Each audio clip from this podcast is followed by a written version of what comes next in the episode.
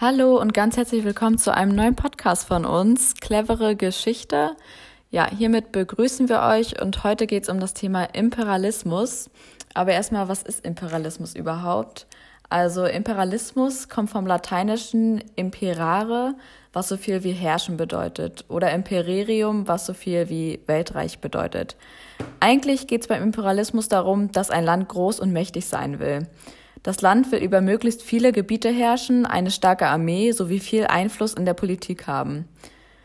Daher kommt der Begriff Imperialismus. Also kurz zusammengefasst, es ist das Zeitalter der Aufteilung Afrikas und Asiens unter den Kolonialmächten und deren Wettlauf um noch unbesetzte Gebiete. Der Imperialismus sorgte auch dafür, dass sich viele Spannungen zwischen den verschiedenen Großmächten entwickelten und dies bahnte sich auch den Weg in den Ersten Weltkrieg hinein.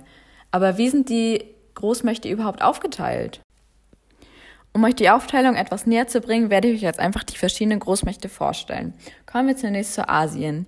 Hier verhinderte Großbritannien erfolgreich den Vorstoß von Russland nach Afghanistan. Teile des britischen Empires waren unter anderem das Vizekönigreich Indien, Malaysia, Australien und Neuseeland. Singapur und Hongkong wurden zu Flottenstützpunkten ausgebaut. Äh, Japan galt in Ostasien als ostasiatische Führungskraft durch Erlangung der Herrschaft über Korea und Mandschurei im russisch-japanischen Krieg. In Lateinamerika war es so, dass USA Spanien als Hegemonialmacht abgelöst hat.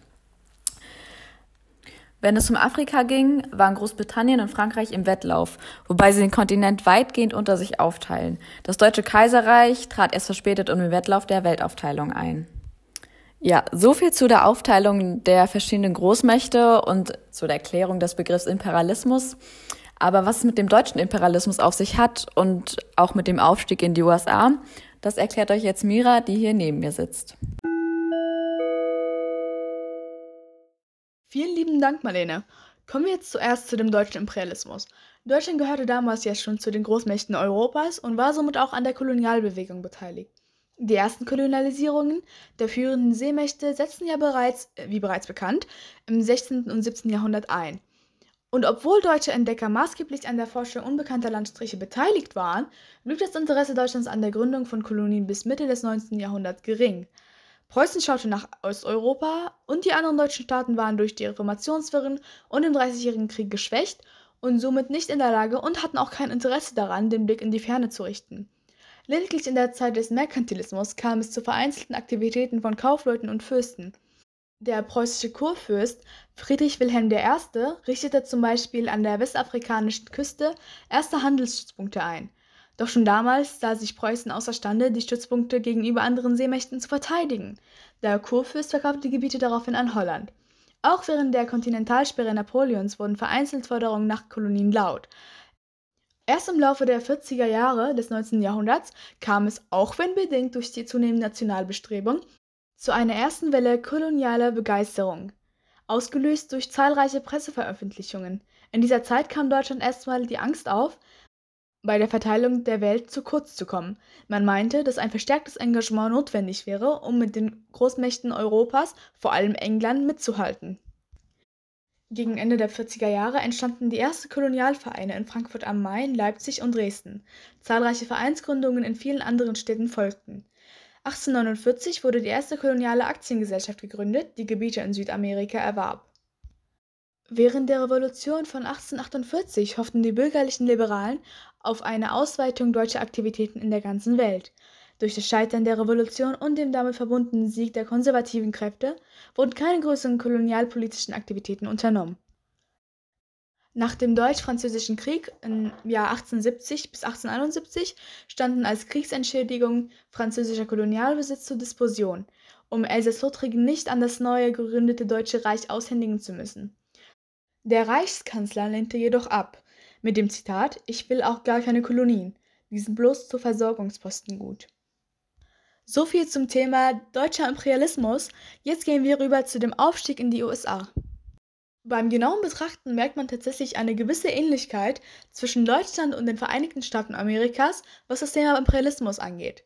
Denn auch die USA zögerte im Gegensatz zu vielen anderen Großmächten des Imperialismus am Aufbau eines Kolonialreiches und betrieben stattdessen eine indirekte Herrschaft durch wirtschaftliche Bindungen. Unter Präsident Roosevelt tauchten immer mehr Gegner des Imperialismus auf. Daher verzichtet man auch auf den Aufbau eines eigenen Kolonialreiches und wollte sein Augenmerk stattdessen auf die indirekte Herrschaft durch wirtschaftliche Abhängigkeit. Weiter sah man in der Eroberung neuer und attraktiver Absatzmärkte eine Chance, die bereits starke Wirtschaft weiter zu steigen und somit weiter an Ansehen und Macht zu gewinnen. Bei genauer Betrachtung ist zu erkennen, dass man durch eine indirekte Herrschaft die gleichen Ziele erreicht werden können, wie durch die, die eine direkte und unterdrückte Herrschaft, nämlich der Zugang zu Ressourcen und Absatzmärkten. Zwar hat die USA eine indirekte Herrschaft betrieben, jedoch schreckte sie nicht vor Gewaltanwendung zurück, falls sich die Länder einer Öffnung zur amerikanischen Wirtschaft weigerten. Die imperialistische Bewegung der USA war besonders auf den pazifischen sowie den asiatischen Raum gerichtet, wogegen die Bestrebungen der restlichen Großmächte verstärkt auf Afrika richteten. Man sollte zunächst die Gebiete nahe des eigenen Landes erobern und an sich binden. So bewirkte man zunächst die Vertreibung anderer Kolonialmächte in Gesamtamerika. Noch heute besitzen mittelamerikanische Staaten eine starke Bindung zu den USA, was die Wirtschaft angeht. Besonders die Staaten in der Karibik stehen den USA heute noch sehr nah, besonders Puerto Rico und Hawaii, welches sogar annektiert wurde. So hat dann die USA immer mehr Länder erobert und somit ihre eigene Wirtschaft gestärkt.